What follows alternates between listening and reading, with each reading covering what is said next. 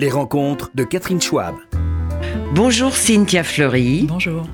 Ravi de vous recevoir, bravo à vous. Euh, vous êtes euh, une des philosophes les plus, enfin la philosophe la plus active que je connaisse, euh, je crois aujourd'hui en France, et c'est pour ça que je vous félicite surtout, parce que ma première remarque, c'est que les philosophes ne s'engagent pas assez dans la vie sociale, dans notre cité, et j'aimerais savoir comment euh, d'abord l'idée de cette vocation vous est venue et pourquoi euh, très vite vous avez pris ces engagements. On va les décliner ensuite.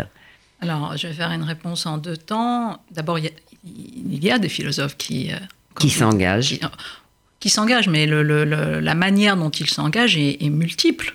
on va sans doute parler du théâtre, prenons simplement le théâtre.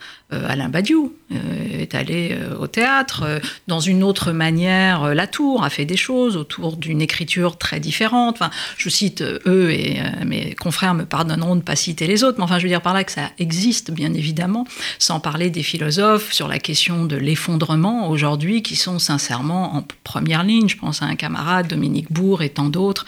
Donc, si vous voulez, c'est. Hum, voilà, après, on ne leur donne peut-être pas nécessairement euh, on ne les met peut-être pas assez en lumière. Je pense, je sais pas, à Rosan Vallon sur les questions de démocratie, à Loïc Blondiot, là, qui est précisément sur la conférence climat. Donc vous voyez, tout ça, c'est des philosophes, philosophes, sociologues, historiens, en tout cas, ce sont les humanités. Donc il y a quand même beaucoup et de plus en plus. Donc ça, c'est un premier point.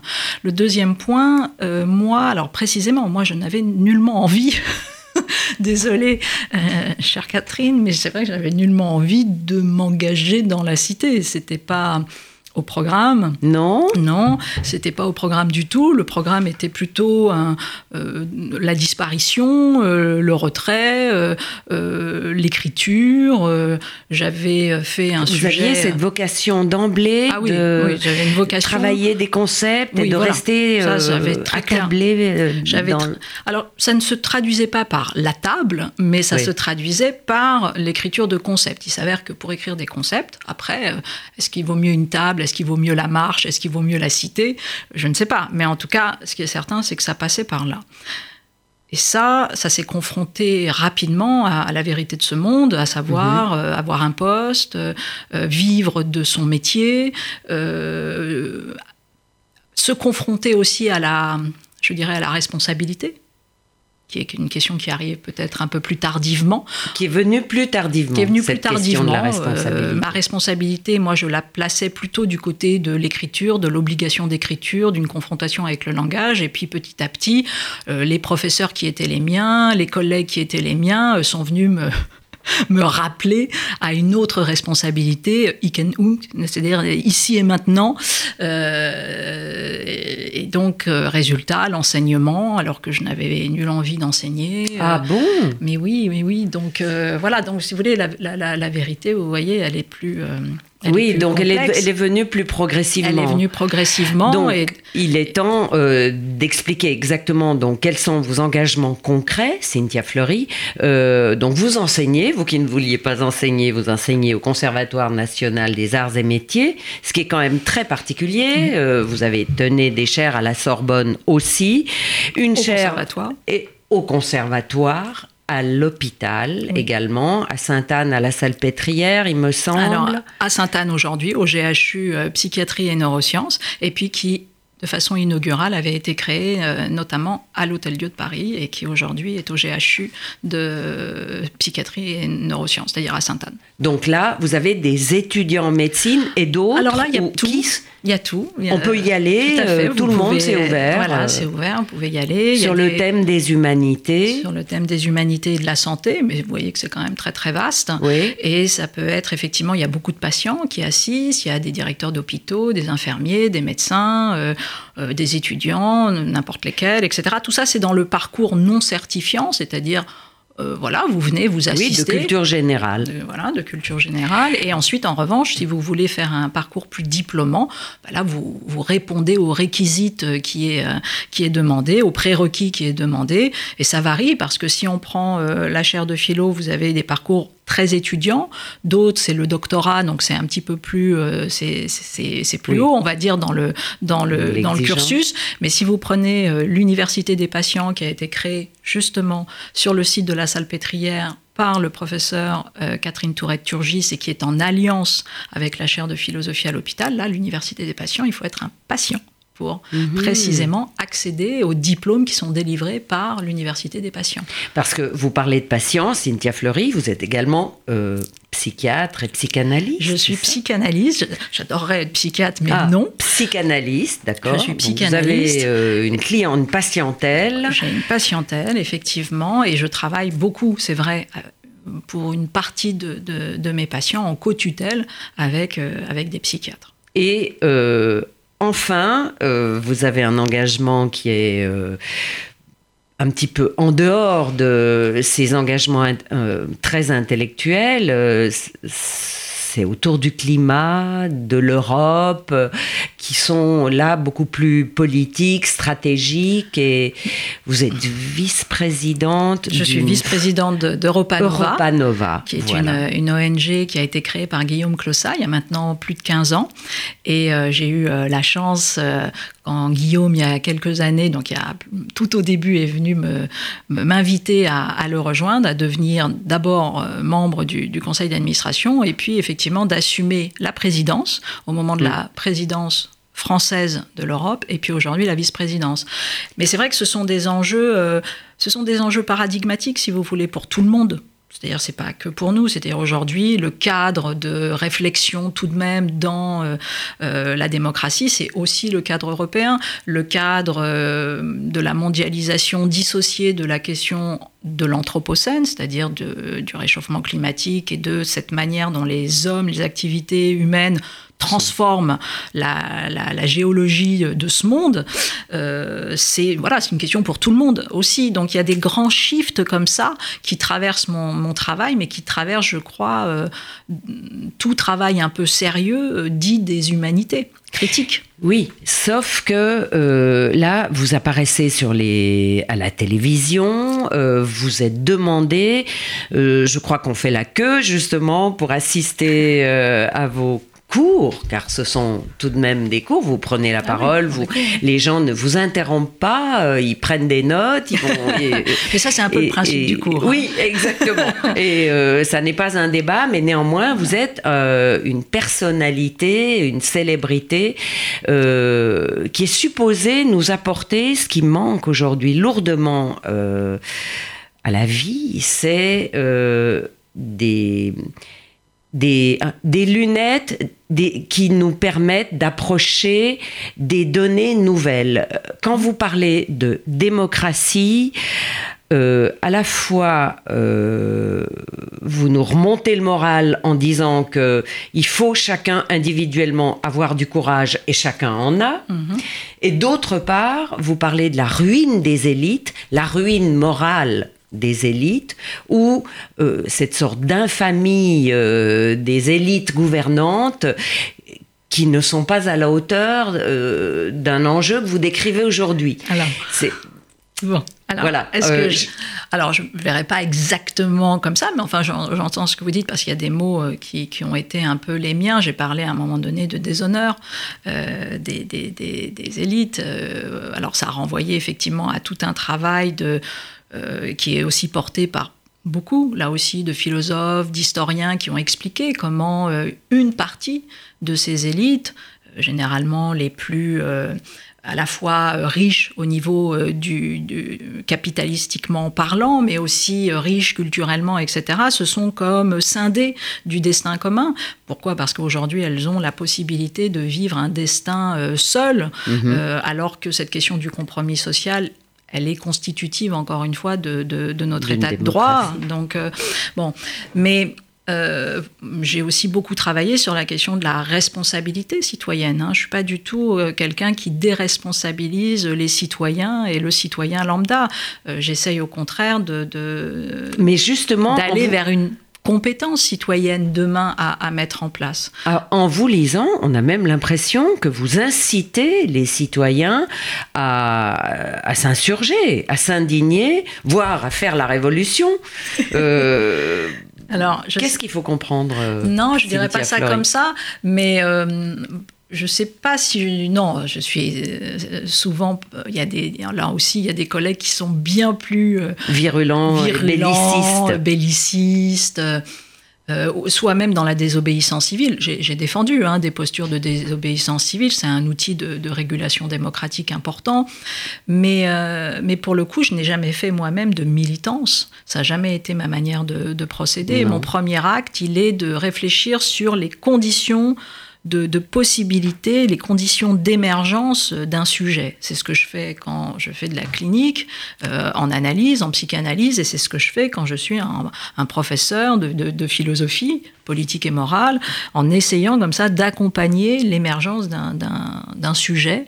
Euh, et ce sujet, demain, euh, non seulement se transformant euh, par son œuvre, son travail, ce que vous voulez, mais mhm. également se transformant par un engagement plus actif au sein de, la société. C'est très arendtien, hein, je veux dire, la, théorie de l'action comme Arendt l'a posée est quelque chose qui, me parle. Et, Arendt n'était pas une, une militante, si vous voulez, mais mhm. elle a pensé justement cette, cette vie euh, active, mais cette vie active comme faisant œuvre et, venant comme ça densifier euh, au jour le jour la, question de la démocratie. Moi, moi, je me situe essentiellement là. Mais pourtant, avec euh, l'audience que vous avez, vous devez avoir plein de gens qui viennent vous demander des conseils, qui ont besoin d'avoir euh, une sorte de mentor, un maître de conscience que vous incarnez même malgré vous. Il suffit de lire La fin du courage, par exemple, que j'ai là, mais elle, elle en a écrit une vingtaine donc je ne peux pas tous les montrer, les irremplaçables entre autres. Euh, Alors moi, sincèrement, heureusement d'ailleurs, je ne me vis ni comme euh, une personnalité, ni comme une célébrité. Je crois sincèrement que il faut raison garder. Nous, pouvons, euh, euh, euh, comment dire, atterrir selon un très beau ça, titre. Autre chose. J'ai pas dit que vous preniez la grosse tête. Oui, oui, hein, non, mais, même c'est vrai que vous êtes très sollicité et mais, on vous voit plus que mais, Alain Touraine. mais Alain Touraine a eu son grand moment aussi. donc euh, que nous saluons au passage, avec qui j'avais fait d'ailleurs un, entretien euh, long et très argumenté, très intéressant, comme ça, de confrontation de, mhm. points de vue ah. autour de la question de l'individu. C'était, je crois, le journal La Croix qui avait fait ça. Excellent euh, journal. Oui, excellent journal. Et non, si vous voulez, je Comment faites-vous quand euh, voilà euh, Non, moi je, suis très... parce que vous êtes un thérapeute aussi. C'est très simple. C'est très simple. Les journées, elles sont simples. Hein. Les journées, elles sont divisées entre euh, les cours, les heures de cours. Mes élèves, vous avez rappelé. Donc moi, je suis, j'enseigne au Conservatoire national des arts et métiers de Paris. Et puis, bien sûr, autrement dans les chaires de philosophie à l'hôpital. Mais mon, premier terrain, c'est le conservatoire. Le conservatoire, c'est très particulier parce que c'est à la fois tous ceux qui viennent dans les cours du soir euh, euh, attraper leur vie, euh, se convertir à des nouveaux métiers, se former. Mhm. Euh, et c'est assez extraordinaire hein, de voir leur, euh, leur engagement, leur implication. Et puis, par ailleurs, les ingénieurs, dans les cursus plus, plus élevés, voire dans le cursus du doctorat, des médecins qui viennent faire une deuxième thèse avec moi en philosophie, ou mhm. des étudiants en médecine, ou que sais-je. Bon. Ou des étudiants en architecte, mais qui ont envie d'avoir un travail autour des conditions spatiales du soin, par exemple pour ne pas citer une de, un travail d'une de, mes doctorantes en ce moment, et qui est au départ architecte. Donc, tout ça, c'est mhm. voilà le travail qu'on fait quand on est euh, tout simplement un professeur. Donc, euh, on donne des cours, etc. Puis après, il y a le travail avec les patients, ceux qui viennent tout simplement pour faire un travail euh, analytique. Et puis après, il y a toute la sphère de la société civile qui peut avoir recours à moi comme elle a de plus en plus recours, quand je dis société civile, je mets dedans aussi les entreprises, euh, qui peut avoir recours à moi, comme elle a recours à quantité de ce qu'on appelle de, façon un peu... Consultant.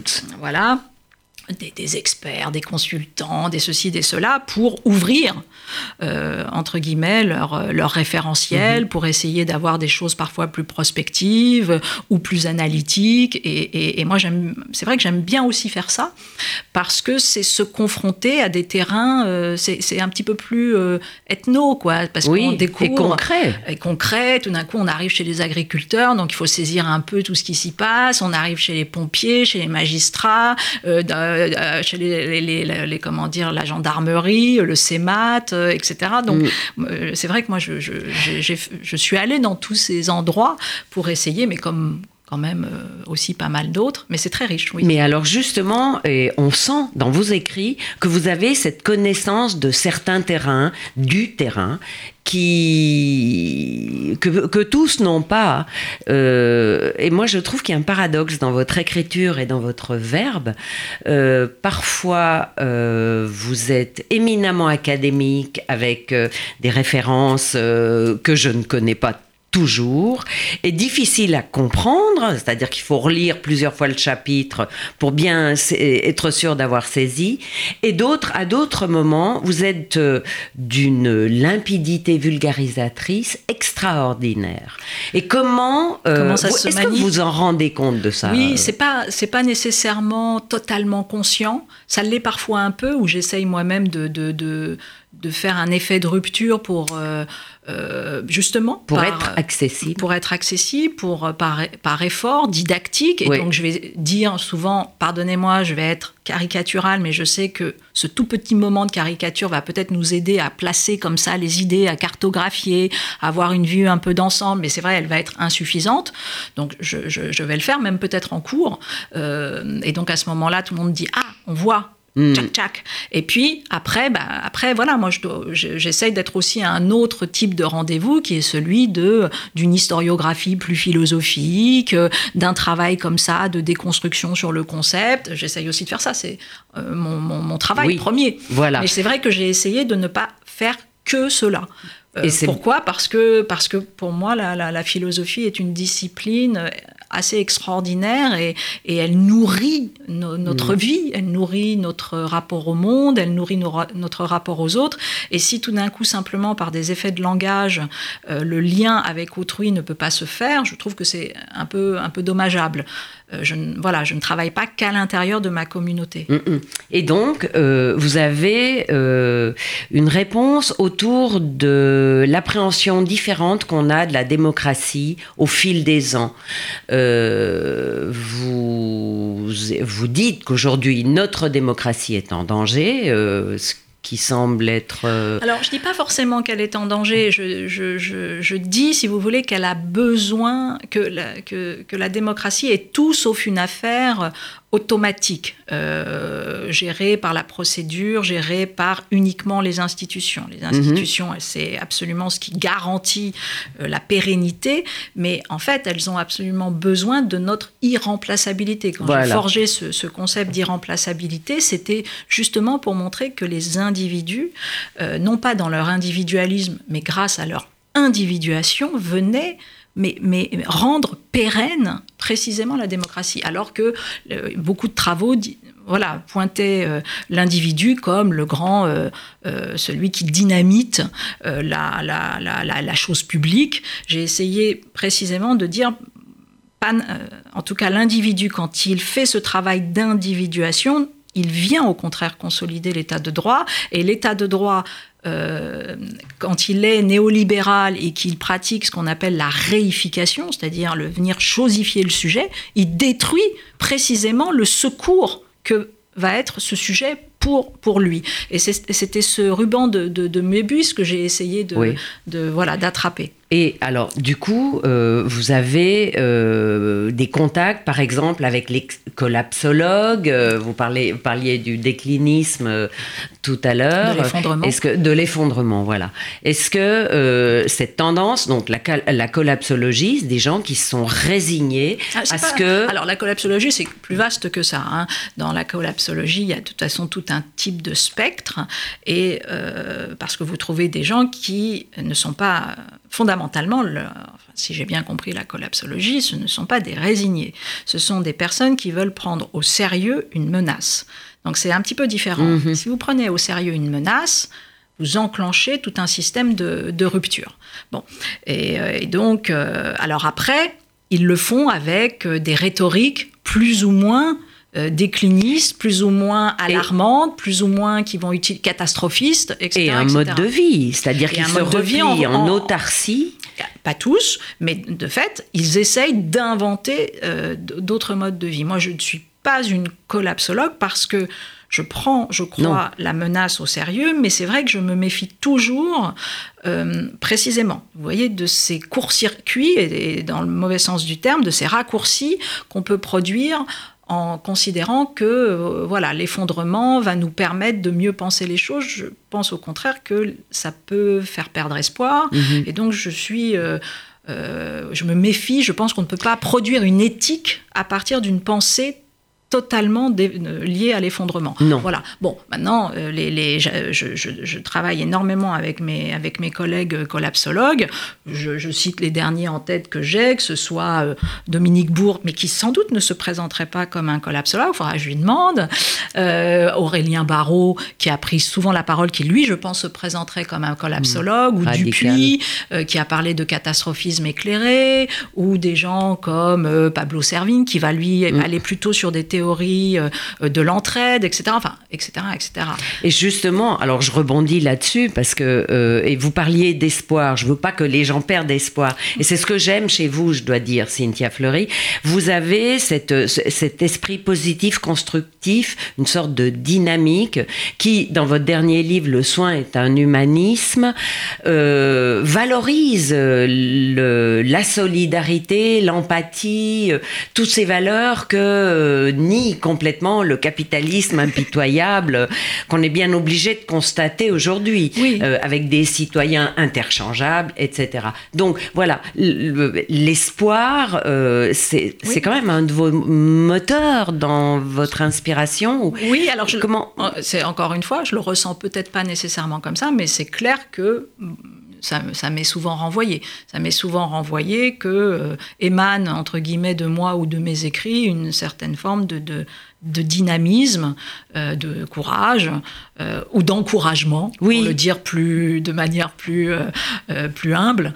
donc oui, si vous voulez j'essaye d'être au travail. Mmh. J'essaye d'être au travail et ça, c'est de, un, un, point essentiel. J'essaye d'être au travail et j'essaye d'être dans, entre guillemets, la sublimation, c'est-à-dire, euh, au sens freudien du terme, le fait de, de, de, différer, comment dire, un plaisir et euh, de transformer, entre guillemets, euh, euh, allez, tout ce qui est euh, compliqué et, et, et, pulsionnel, etc., en quelque chose de plus grand. Voilà. Donc, euh, je le, je, le, je, dis de façon encore là, pour le coup, très caricaturale. Oui, mais on aime bien, justement. et donc, j'essaye d'attraper ce qui est difficile, ce qui s'appelle la finitude, ce qui s'appelle un obstacle, ce qui s'appelle une défaillance, ce qui s'appelle du négatif, etc., et, et d'en faire un levier pour quelque chose, d'en faire un seuil pour quelque chose.